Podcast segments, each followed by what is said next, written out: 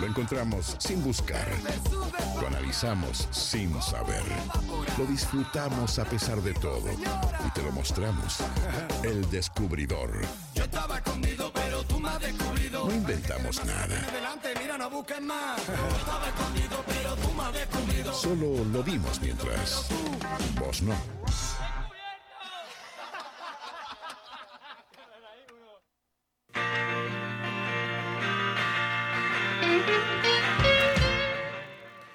Bien, eh, siamo tornati eh, con una Paula de Alba. Qué buen inglés, Gastón. con una Paula de Alba que nos comentaba que está mirando muchas series, muchas series, muchas series, muchas series, mucha película. Sí, ¿no? Hemos hecho en, en estos minutos de, de canción, además de escucharla de fondo, estábamos, no sé por qué nos hemos ido a viajar entre series, ¿no? Sí, y además la, la cantidad, no solamente la cantidad, sino eh, los lugares de donde provienen. Porque nosotros. Muy diversos. Claro, cuando nosotros éramos más chicos, y capaz que hará 10, 15 añitos, lo que consumíamos que era eh, rioplatense y, bueno, en el caso de Paula, eh, español. Río por- Platense dice, o sea, más que nada, argentino. Bueno, argentino. O sea, Y eh, anglosajón. Alguna Tira- telenovela de americano. Venezuela, alguna de esas. Bueno, este, pero ahora. eh, mexicanas también. Abrís este, cualquier plataforma y te encontrás con cualquier cosa de cualquier parte del mundo. Sí. Te Eh, podés encontrar con cosas que te hacen doler los ojitos. Sí, por supuesto. También. Claro. Bueno, está eso también de el on demand, ¿no? O sea, tener la posibilidad de abrir un- un- una película o una serie que te la recomiendan y a los 20 minutos, por suerte, tenés el botoncito de exit y te vas y la sacás de ahí y no la volvés a ver. Pero vamos a hablar después de serie. Ahora lo que vamos a, a contarles acá en, en- en El Descubridor es sobre eh, la, la teoría de, de los seis grados, los seis grados de separación. Eh, por eso yo les preguntaba al principio si alguno de ustedes tenía como algún personaje eh, al que quisieran conocer. Eh, Pero ponele, yo quiero llegar. No sé, te la tiro un Elon Musk. Elon Musk. Bueno, Me parece que yo, de acá a seis personas, contacto con Elon Musk. bueno eh, habría, habría En que realidad no tengo el más mínimo interés. Digo, bueno, pero, Para saber si llego, nomás. y, y sí, habría que buscar eh, puntos de conexión y seguramente sí. Bueno, vamos a hablar un poco de qué se trata esta teoría eh, de los seis grados de separación, que es una idea que intenta probar que cualquier persona eh, puede estar conectado a cualquier otra del planeta a través de una cadena de conocidos. ¿tá? No tiene por qué ser un vínculo profundo, solamente conocidos. Eh, que no tiene más de cinco intermediarios. O sea, tú sos el sexto. eh, conectando a ambas personas con solo seis enlaces. Bueno, algo que se ve representado en la popular frase el mundo es un pañuelo. Bueno, esta teoría, Y nosotros somos los mocos. Claro, somos los pequeños moquitos que se van Por eso estás vestida de verde, de Alba. Claro. Claro, Claro, eso es eso el- explica Era muchas en cosas. especial para esta columna. Bueno, eh, pero pará, hay, hay, podemos llegar perfectamente a eh, Rosalén por Paula, Sí, total. ¿no? Sí. Eh, inmediatamente. Sí. Y quizás Rosalén, que debe haber tocado con mil millones de artistas, ¿no? Sí. No sé, no- se me ocurre un... Podría tener un contacto Un Paul McCartney. directo con. Sí. alguien que haya tocado con Rosalén que también haya tocado con Paul McCartney. Sí. Y no tenemos tantas tantos eslabones en esa cadena, ¿no? Sí. Bueno, eh, esta, esta teoría fue inicialmente propuesta en 1930 por un escritor húngaro que se llama Frigyes Karinti. Pero llegó a experimentar y hacer la prueba de si esto es posible. Bueno, él, con- a partir de lo que él hizo en un cuento que llamado Chains, eh, a partir de ahí como que empezaron a, aparecer eh, más este, investigaciones profundas sobre esta teoría, sobre la posibilidad que existe realmente. ¿Qué dice este hombre en su cuento? Dice que el concepto está basado en la idea de que el número de conocidos crece exponencialmente con el número de enlaces en la cadena. Solo un pequeño número de enlaces son necesarios para que el conjunto de conocidos se convierta en la población humana entera. Eh, bueno, también en, en el libro 6 grados, The Science of a Connected Age, del sociólogo Duncan Watts, que asegura que es posible acceder a cualquier persona del planeta en tan solo 6 saltos. Según esta idea, cada persona conoce una media entre amigos, familiares, compañeros de trabajo, de escuela, a unas 100 personas. ¿Está? Hasta ahí vamos bien. si cada uno de esos amigos, no- bueno, ustedes rompen la norma y conocen 2.000 cada uno, lo cual haría mucho más fácil esto, Lo que ¿no? pasa es que yo estoy despertando mi Roberto Carlos interior y quiero tener un millón de amigos. Bien Bueno. me pareció muy poco. Bueno, pero a ver, Camila. ¿conoces más de no 100 mira. personas? ¿Conoces más de 100 personas?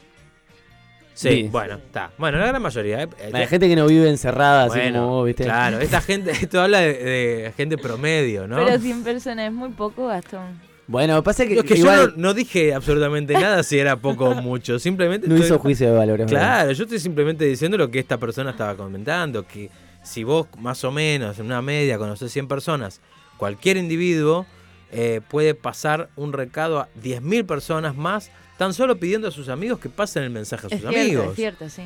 Y estos 10.000 individuos serían contactos de segundo nivel, que un individuo no conoce, pero que puede conocer fácilmente pidiendo a sus amigos y familiares que se lo presenten, Claro. y a los que se le suele recurrir para ocupar un puesto de trabajo o realizar una compra. Cuando preguntamos a alguien, por ejemplo, si conoce una secretaria Sí. interesada, el trabajar, estamos tirando en estas redes sociales informales que hacen funcionar esta sociedad. Bueno, este argumento supone que esos 100 amigos eh, em, de cada persona no son amigos comunes. En la práctica esto significa que el número de contactos de segundo nivel será menor a 10.000. Bueno, pero si esos 10.000 Ujú. conocen a otros 100, la red ya se amplía a un millón, a ese millón que Roberto Carlos Claro, y. Federico Rieffel están tan cerca, Eh, eh, que son un millón de personas conectadas en un tercer nivel, a 100 millones en un cuarto nivel, a 10 mil millones en un quinto nivel y a un billón, como la plata de Elon Musk, o quizás más, o quizás menos, en un sexto nivel. En seis pasos y con las tecnologías disponibles se podría enviar un mensaje a cualquier individuo del planeta. Sí, yo creo que eso también allana y facilita muchísimo esta cuestión, ¿no? Me imagino que cuando se empezó a creer en esta teoría, ya por el 1930, como vos contabas, eh, era un poquito más complicado, ¿no? Por ahí había que comunicarse a través del correo o mandar una paloma mensajera, no sé. Hoy por hoy, no sé, creo Tenemos que un millón de palomas mensajeras tenemos- en el aire. no sé cuántas redes sociales que nos pueden hacer llegar a alguien que conozca y que sea medianamente accesible como para poder contactarse. Claro. Bueno, eh, acá te pongo un ejemplo práctico. Dice, vos este, conoces un limpiabotas de la calle. Sí. Eh, este limpiabotas, ese es el nivel 1. El, el limpiabotas conoce a un portero en un hotel de dos estrellas, el Ajá. nivel 2. Este portero conoce al dueño del hotel, el nivel 3. Y el dueño conoce a el dueño de un hotel más prestigioso, ¿está? Nivel Sí. 4. Ese dueño del hotel conoce a una persona que trabaja en el gobierno, nivel 5. Y esta persona conoce al presidente. O sea que ahí conectamos al limpiabotas con el presidente. Eh, en este caso no vamos a ponerle nombre. Igual pero- yo pienso que, que en Uruguay eh, esta regla no, no se corresponde con la realidad. Porque en Uruguay Es más fácil, decís tú. iría a la estar en- mitad. En, el nivel 1, iría a la mitad. para mí que en Uruguay es la regla de los 3 grados. Pero vos decís en el caso de que quieras contactar con alguien que es de acá. Pero si vos conoces... No, eh, no tiene porque gente de más allá, pero si vos querés hablar con el presidente, te digo que en dos llamaditas, Ahora tengo el teléfono acá, lo yo llamo. creo ¿querés? que se puede. No, gracias. Bueno, a ver, nosotros eh, Entrevista al presidente en contactamos, contactamos a, a Rubén Rada, por ejemplo. Ujú. Eh, Rubén Rada eh, conoce a, no sé, Es ¿cómo que podemos jugar a de los esto. Rolling Stones, me encanta. Ahí va, a Mick Jagger. Podríamos jugar a esto todo el rato, me encanta. Bueno, está. Yo Jagger- conozco a... Y Mick Jagger evidentemente conoce a, bueno, no sé si evidentemente, pero conoce a Paul McCartney. Y- Vos querés llegar Yo a Paul también lo conozco, pero No, yo creo que también lo conozco, pero no tengo el teléfono. Eh, quiero llegar a, a Elon Musk. Pero bueno, digo, eh, más o menos ese es el ejemplo. Le escribo ¿no? al Twitter. Lo arrobo en el Twitter y ya está. ¿A quién? A Elon Musk. Y te- Ah, pues claro, porque es el dueño ahora. de Claro. Twitter, Me van a decir que no lo me. O sea, si me decís, ah, no vi el Twitter. Ah, Pero es tu laburo, escuchame, no vas a ver el Twitter. ¿Estás loco? En 1967, el psicólogo estadounidense Stanley Milgram ideó una nueva manera de probar la- esta teoría, que denominó el problema del pequeño mundo. El experimento del mundo pequeño de Milgram consistió en la selección al azar de varias personas del medio oeste estadounidense para que enviaran tarjetas postales a un extraño situado en Massachusetts, situado a varios miles de millas de distancia. Los remitentes conocían el nombre del destinatario, su ocupación y la local- localización aproximada. Se les indicó que enviaran el paquete a una persona que ellos conocieran directamente y que pensaran que fuera la que más probabilidades tendría de todos sus amigos de conocer directamente al destinatario. Esta persona tendría que hacer lo mismo y así sucesivamente hasta que el paquete fuera entregado personalmente a su destinatario final. O sea que Si alguien no se lo queda en el camino. Claro, le van sacando cositas, ¿viste? le mandaron una caja de bombones y llegó la caja vacía. Claro. Aunque los participantes esperaban que la cadena incluyera al menos cientos de intermediarios, la entrega de cada paquete solamente llevó, como promedio, entre 5 y 7 intermediarios. Los descubrimientos de Milgram fueron publicados en Psychology Today e inspiraron la frase 6 grados de separación. Y el dramaturgo John Ward eh, protagonizó la frase cuando. popularizó, perdón, la frase cuando la escogió como título de su obra en 1990. ¿Está? Una obra este, de teatro. Sin se em- llama así, 6 grados de separación. Exacto. Sin embargo, los descubrimientos de Milgram fueron criticados porque estos estaban basados en el número de paquetes que alcanzaron el destinatario pretendido, que fueron solo alrededor de un tercio del total de paquetes. Y como dice Fede, en el camino se perdieron dos terceras partes de los paquetes. Los bombones se lo comieron todo lo demás. Además, muchos reclamaron que el experimento de Milgram era parcial en favor del éxito de la entrega de los paquetes Claro. seleccionando a sus participantes de una lista de gente probablemente con ingresos por encima de lo normal y por lo tanto no representativo de la persona media. Bueno, pero lo, lo interesante de acá, eh, yo acá no, no- no he visto a nadie que, no escuché a nadie decir, yo quisiera conocer esto para así podemos jugar en vivo. Pasa nada. En el año 2011, la empresa Facebook realizó un estudio denominado Anatomy of Facebook, la anatomía de Facebook con todos los usuarios activos de su página en ese momento, que eran 721 millones de miembros, alrededor del 10% de la población mundial. Se analizó el conjunto de amigos en común para sacar el promedio de cuántos eslabones hay entre cualquier usuario y otro cualquiera. De esta prueba se excluyó a celebridades y famosos. Los resultados mostraron que el 99,6% de pares de usuarios estuvieron conectados por 5 grados de separación. Wow.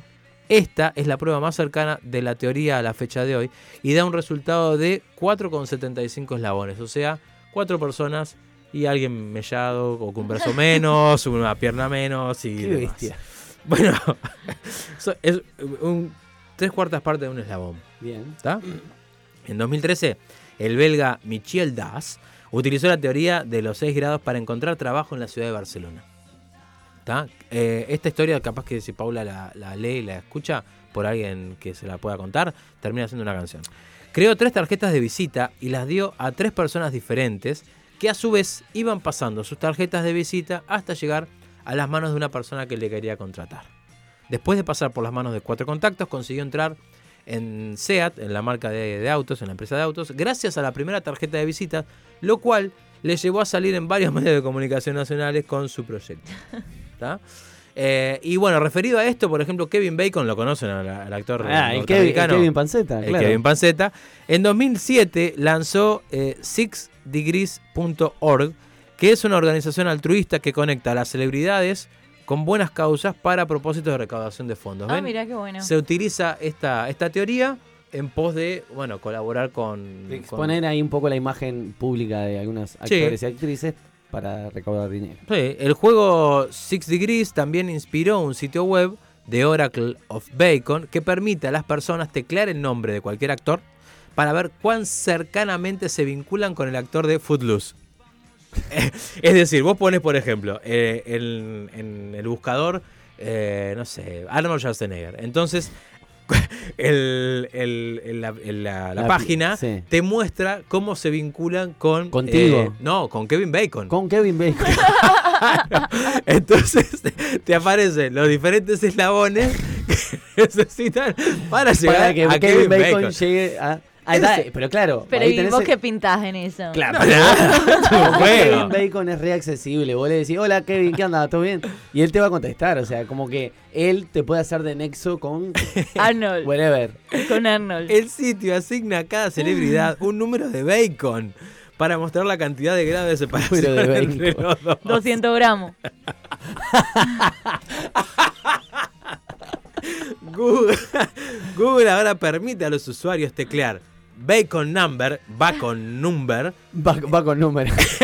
en el campo de búsqueda, seguido del nombre de un actor para producir el mismo resultado. O sea, gente, entren en Google ahora, pongan Bacon Number, seguido de el, el nombre de alguien, yo que sé, pongan Michael Fox, a ver qué le sale. Bueno, seguimos con la columna de páginas al pedo el día de hoy. Y No, bueno, sí. Kevin Bacon, está, eh, uno, uno se ríe. Bueno, tuvo un litigio hasta hace, po- hace poquito con una hamburguesería argentina. Eh, porque en Argentina había una hamburguesería. Era Kevin es Bacon. verdad, es verdad. Se llamaba Kevin Bacon. Y un. Si no se le ocurrió preguntarle, a ver si. No. Y en un programa de televisión norteamericano. A ver, Paula. No, tengo datos, perdón. Sí, dale, dale, seguí, seguí. Eh, estoy buscando Bacon Number. Y y lo- las búsquedas mm, que más se han hecho son Bacon Number Shakira, Bacon Number Obama, Bacon Number Will Smith y Bacon Number Tom Holland. Pero yo me dispongo a hacer Bacon Number Penélope Cruz. Mira. Mientras Paula de Alba busca. a Porque es algo Cruz. que me, que me desvela. Bueno, mientras Paula busca a Penélope Cruz, le- les termino de contar que en un programa norteamericano de esos late, late night show, se acercó Kevin Bacon y el, presentador le dijo, ¿sabías, Kevin, que estaban usando tu nombre y apellido en una hamburguesería en Argentina? Y le mostró la página de Instagram. A, a los muchachos argentinos le vino como un tsunami de, de seguidores. eh, pero también le vino un litigio legal. porque Kevin dijo... Nada es "Ah, gratis en la vida, queridos no, amigos. no, no, yo no sabía de esto, jajaja, jajaja, demanda, toma pavo. Y los tipos siguieron laburando, evidentemente, lo pagaron con hamburguesas. pero, oh, pero podrían haber arreglado decir, bueno, mandamos un par de hamburguesas por semana. Un par de miles. Pa- No, eh, tenía una gran pinta y de hecho Kevin Bacon elogió la pinta de las hamburguesas. pero te vamos al litigio igual. Por supuesto. ¿Vos, claro. vos, este, emprenderías un- una especie así de, de juicio hacia alguien que utiliza tu nombre? Nah, nah, si está bueno, yo qué sé. Eso de cortamambo. eh, yo, por ejemplo, a ver, si usan mi nombre ¿Pero qué para se te va a gastar el nombre? ¿Se gasta el nombre? No, no, no, no. Pero yo qué sé. Kevin Bacon se ve que lucra mucho con su imagen. De hecho, Sí, sí, de hecho vive de Dijimos- eso, obvio. dijimos tres eh, emprendimientos que salieron de, de- de, bueno, de- del uso de su nombre, ¿no? O sea, O sea, pero se anima a entrarle, a poner su nombre, esta página que sirve para ver a cuántas personas llega Kevin Bacon o a cuántas personas, no sé, pero no deja el nombre de una no, no, hamburguesería. hamburguesa no. Eh, que- Hamburguesa Kevin no. Bacon está a dos personas de Penélope Cruz. ¿En serio? ¿Y te dice las personas? Eh, no. Ah. Es creer o reventar esto. No, no, hay que buscarlo, pero es que no encontré una página clara. Solo que dos personas de Penélope Cruz. Yo lo que, o sea, me da un poco de miedo, no ¿no? lo voy a... No... Fuertes declaraciones. de es que yo no sabía ni quién era Kevin Bacon. ¿Cómo que? No. Pero ahora que viste la foto, ¿no- ¿nunca viste Sí, no. películas de él? ¿No viste No. al señor que baila? Footloose, ¿no viste? No. ¿Y no viste, pero qué otra hay de que pues hay un montón? De Kevin Panceta y... Pero yo estoy segura que estoy a pocos eslabones de Penélope Cruz, por El hombre ejemplo. invisible, él hizo el hombre El hombre, invisible. claro, pasa Sí. que era súper No se difícil veía. distinguirlo. claro. No, bueno, en, en ponerle que en dos minutos de la película se vio, sí. Después era el invisible. Bueno, pero en, en los 90 aproximadamente fue su apogeo en el Hollywood Claro. y estuvo un montón Sí, de sí, películas. Sí, tipo Kiefer Sutherland también, que desaparecieron después de, después de un rato. El Kiefer. El Kiefer, el amigo del Kiefer. Eh, bueno, esa es la teoría de los seis grados de separación. Y La de- teoría me gusta. Kevin Bacon no sé No por qué la monopolizó, pero, eh, pero la teoría me encanta. Le mandamos saludo- saludos al señor Mario Pasos, que Saludos. está. Saludos al señor Mario Pasos, Saludos. que está ahí en el Instagram. Está en Y dices, vamos amigues. Bueno, le mandamos un saludo entonces. Eh, terminemos entonces con la teoría de los seis grados de separación. Busquen, busquen en, en sus, en sus, este, eh, en sus cuerpitos a ver a, a quién quieren conocer. Ya a mí me gustaría jugar un día eso. Podemos. Tipo, claro. decir una persona y empezar a, a tirar eh, nombres de personas que nos acercarían y por qué. O sea, teoría, ¿no? con fundamento. Me encanta. Claro. Juguemos. Mañana, Sí. ¿tienen algo que hacer mañana? No. Ah, yo sí, justo porque luego les presento el plan. Pero Bueno, entre las 3 de la mañana y las 4 yo estoy dale, disponible. me claro. encanta, Está me encanta. Quedamos Hacemos y Zoom. jugamos. Dale. Haz un Zoom. Dale, buenísimo. Dale, yo lo me armo. encantó. y les Perfecto, mando bien. link. Eh, el Zoom que va a hacer Paula de Alba va a ser Lo vayamos a llamar Kevin Bacon. Kevin Bacon, claro. Bueno, hablemos entonces ahora de eh, El Roto Descubrimiento, que es la serie que, mm, que bueno, que, que de- descubrí en el Netflix, que me la tiró en la cara, me dijo, te sugiero que mires esto. Y yo me negué, no, no, no, no, no. Y Netflix al otro día, ¿Estás miralo. Ah, Mirá que hablo con Kevin. miralo. No, no, no, miralo. Bueno, está. Y ahí a la tercera vez como que me di el brazo a torcer. La serie se llama Amor y Anarquía. ¿no? Eh, serie sueca, que es eh, muy contemporánea. Pensé que era holandesa. No, es sueca. Eh, del año 2020, eh, transcurre en 2020-2021, en plena pandemia.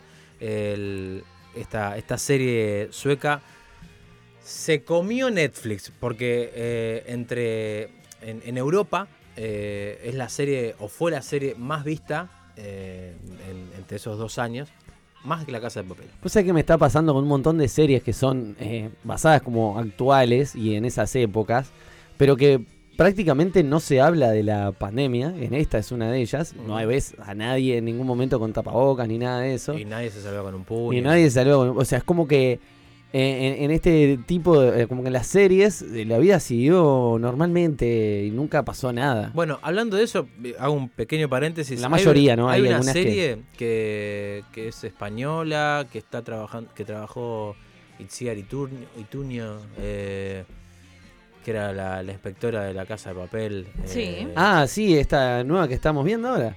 Eh, ¿cómo es que se ¿Intimidad? Intimidad. Intimidad. Bueno, en Intimidad, en varios capítulos, ve- hay personajes que se saludan con un puño. Por ejemplo. Pero está, cierro paréntesis. Bueno, ¿de qué va esta amor y anarquía? Bueno, eh, Sophie, o Sophie, como quieran llamarla, es una, una mujer, mamá, madre de dos hijos, es casada con eh, un señor que se llama Jonah. Eh, El Jonah. es Jonah. Y ficha temporalmente por una editorial en decadencia para poner la empresa al día.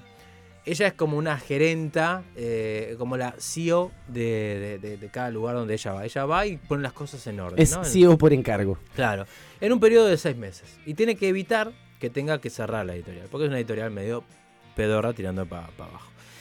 Ella, como les conté, también es, mamá, eh, tiene dos hijos que uno tiene 12 años, que es la- la hija que es muy apegada a su abuelo, y el hijo, que en la serie es medio como intrascendente.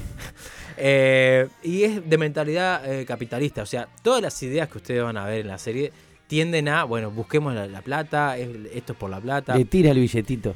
Y va en contraposición con el papá. El papá es un personaje que está muy presente en las dos temporadas, una, una serie que tiene dos temporadas de ocho capítulos cada, cada una, de media hora. O sea, es fácil de ver, eh, tiene una, una estética muy similar a las sitcoms eh, yankee. eh, bueno, la comparemos con The Office, eh, cualquiera de las dos versiones, la, la inglesa y la, la- la norteamericana, por esos juegos de en la cámara, eh, esos silencios, es bueno, el lenguaje gestual que tienen los personajes eh, es, es muy interesante.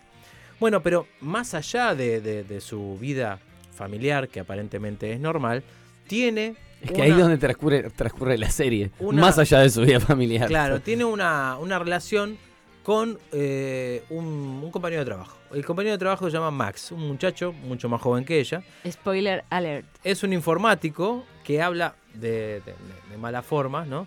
Eh, y un buen día, eh, En realidad está encargado de mantenimiento en general. bueno, pero él se presenta como informático. Sí, sí, pero está. Es como que le hacen pagar derecho de piso, el loco Hace lo que sea. lo ves haciendo un agujero con la pared, taladro. De hecho, ahí es como arranca un poco la relación con esta Sophie. Bueno, y uno de esos días encuentra a Sofía haciendo algo que, bueno, mira, vean la serie, eh, haciendo algo que como que es muy vergonzoso. Y es algo que no tendrías que eh, ver y no tendrías que exponer a la otra persona a que, eh, bueno, a que todo el mundo sepa lo que estás haciendo. Y Sofía entonces encontró la manera de callar la boca de Max. Y ahí se inicia un juego en la serie que es el de, bueno, hagamos prendas yo para que vos no hables, hago tal cosa, y cuando hago tal cosa, eh, se, se revierte la situación. Entonces, sí, sí. el Como otro que se van poniendo a algo. merced el uno al otro eh, de cosas. Y las cosas más alocadas que se te puedan ocurrir. Por ejemplo, caminar para atrás todo el día, no poder levantarse de una silla, eh, babear. O babear, o decir sea, alguna barbaridad a alguien que de, de la oficina. Exactamente. Bueno, y ahí como que esa relación de juego también eh, crece eh, y se transforma en otra cosa. También se pueden hacer este, unos cuantos comentarios sobre las virtudes de la serie, pero hay una que debe mencionarse por delante de todas las demás, que es, divertida, es, bastante graciosa. Todos los personajes tienen algo muy, muy, muy gracioso. Este, Sophie, por ejemplo, la protagonista, tiene... Tiene una eh, mente muy malvada. Sí, es, es una, y pero es una persona que, que- que sufre mucho, eh, y que su manifestación de, de- en el sufrimiento eh, es, es muy rara, tienen que verla. Cuando, cuando la pasa mal, ella automáticamente va a hacer algo eh, que, bueno, que para tapar ese dolor. y lo hace recurrentemente. ¿Tenés ahí el nombre de la actriz? Sí. Porque la hemos visto en otra serie también a ella. La Sí, actriz sí. se llama Ida Engevold. Ajá. Ida Engevold. Yo Búsquenla. tengo la, la impresión de que la he visto en otra serie que, no sé, por lo general resulta ser buenas las actuaciones de esta actriz. Bueno, eh, es, es muy. La verdad, anda muy bien. En esta serie, por lo menos, anda, anda, anda muy bien. Bueno, hay otros elementos. eh, por ejemplo, lo que decía Fede, que es una, una- una actriz que, que se mueve entre dos aguas. Ella tiene las escenas más dramáticas, pero es la, la- la- la más cómica. Y es una serie que eh, se juega mucho. No digo con, la- con el tema de la censura, pero está ahí, ¿no? Siempre como. Hay mucho desnudo. eh, hay, hay mucho. Hay momentos muy eróticos Muy. y hay como... Se juega con Hay eso, desnudos ¿no? eh, vinculados a la comedia Sí, directamente. Claro, no, igual no, no es pornográfica la serie, por llamarlo de alguna manera. Sí tiene ribetes eróticos y eh, se vincula con la sensualidad de una manera bastante interesante.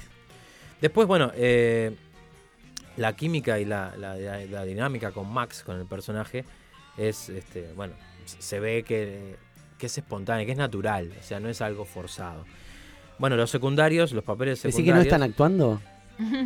No, no me animaría a decir tanto, pero podríamos llamarla. Vamos a llamar a. Bueno, utilicemos el Sid The Great Separation. Claro, busquemos a alguien que conozca. a- ahí va a estar más complicado. No sé, me ¿De parece dónde que dijiste que era? es sueca. Sueca. Bueno, mirá, yo te llevo el sueco Leiva. no, de ahí- por, por, por, eh, tenemos, bueno, la, ne- la negrita estuvo participando en una Es de las columnas de este de la Nuestra amiga negrita y, su, y su tiene compañero mucho es sueco. vínculo con Suecia. Ah, bueno, está. Entonces, ¿por qué llama- vamos a llamar ahora. No, bueno, eh, los papeles secundarios se van a ver be- beneficiados de, de más temporadas donde eh, continuar, donde puedan continuar eh, creciendo eh, como, como personajes. No está cerrada la serie, como No, dije, tiene un final bastante abierto. de Sí. hecho. Eh, bueno, la creadora de, este- de esta serie crea un espacio y un entorno para la desafiante pareja que funciona porque se crea un clima laboral y se ofrecen pinceladas de los conflictos de todos ellos. Eh, si hablamos del sentido del humor, bueno, se agradece la naturaleza europea de esta comedia que dinamita cualquier paralelismo con la comedia estadounidense gracias a la mirada que tiene la, la- la autora sobre el sexo y los desnudos. Que esto está mucho más naturalizado que lo que hablamos antes, que un desnudo eh, lo toma, hay una parte erótica, pero el desnudo también desde el humor, eh, que, que está, que está muy bueno. Bueno, cuando pensás en amor y anarquía, eh, te das cuenta que la, la- serie siempre va por, por- caminos para, para seguir creciendo. Sophie y Max, no vamos a, a spoilear nada, dentro de la serie pasan un montón de, de- cuestiones amorosas y lo que nosotros tomamos en cuenta en, la primera temporada sobre eh, la familia disfuncional de, de Sophie, en la segunda temporada eh, se trabaja mucho más sobre eh, el deseo de tapar el dolor, que está muy marcado. Hay papeles divinos como el del papá de, de- Sophie, es muy interesante, es un, es un tipo completamente separado de lo, de- de- del pensamiento, en las antípodas del pensamiento de la hija. Eh, eh, no me animaría a decir que es un anarquista, pero es un tipo protestante, está todo el tiempo eh, luchando contra el capital, siempre, y es muy gracioso también verlo. Y hay personajes que también te, roban sonrisas, por ejemplo, a- eh, está el clásico compañero de trabajo que no lo quiere nadie, nadie lo quiere, y sin embargo, bueno, él piensa que es el- lo mejor que le pasó a, a la editorial. Y hay personajes que, que tienen una bipolaridad muy graciosa también. Hay una recepcionista que, que es fantástica. Yo la veo y me, Oh, me río muchísimo. que se Me, llama me voy Caroline. acordando, vas describiendo los personajes y me voy acordando de los Caroline es la, la, la, este, la recepcionista que por un lado es una chica que casi que un híbrido, no te transmite nada y por otro lado es capaz de, de- obligarte a tener una relación eh, afe- sexoafectiva con, con ella. Bueno, personajes son 10, supongamos, a reventar. Todos tienen un protagonismo interesante. Es una serie que se ve rápido. Eh, y, bueno, para los que vienen blanditos del corazón, eh, la segunda temporada les va, les va a mover un poquito este, los, los ganglios ca- capilares. Bueno, y te va, te va a erizar. Los ganglios capilares. Sí, señor. Se va a poner los pelos de punta. No, ahí está, eso, eh, la piel de polio. Eh, perfecto, Gastón. Este, la verdad que toda esta data des- que has descubierto, a mí, por ejemplo, me dejó pensando en la de los 6 grados de separación. Sí. Y por eso también en eso me inspiré para elegir el siguiente tema. Este, el siguiente tema que es del señor Jorge Drexler. ¿El del laboratorio? Sí, ¿y saben qué tema? Sí, me dice. sí. el del laboratorio. Porque, y si él es médico. ¿Va a decir que nunca entró al laboratorio? No sé. Ah, ¿viste que te cagué? Eh, ¿Saben qué? Nos vamos a escuchar. ¿Sabes por qué? Tengo, porque tengo la teoría de por qué existen esos 6 grados de separación. Porque de acá a 6 personas podemos contactarnos con quienes queramos. ¿Por qué? Porque el ser humano de que, como dice esta canción, el ser humano cuando abrió los ojos, ¿qué hizo? Moverse y conocer gente. Entonces por eso nos vamos escuchando movimiento.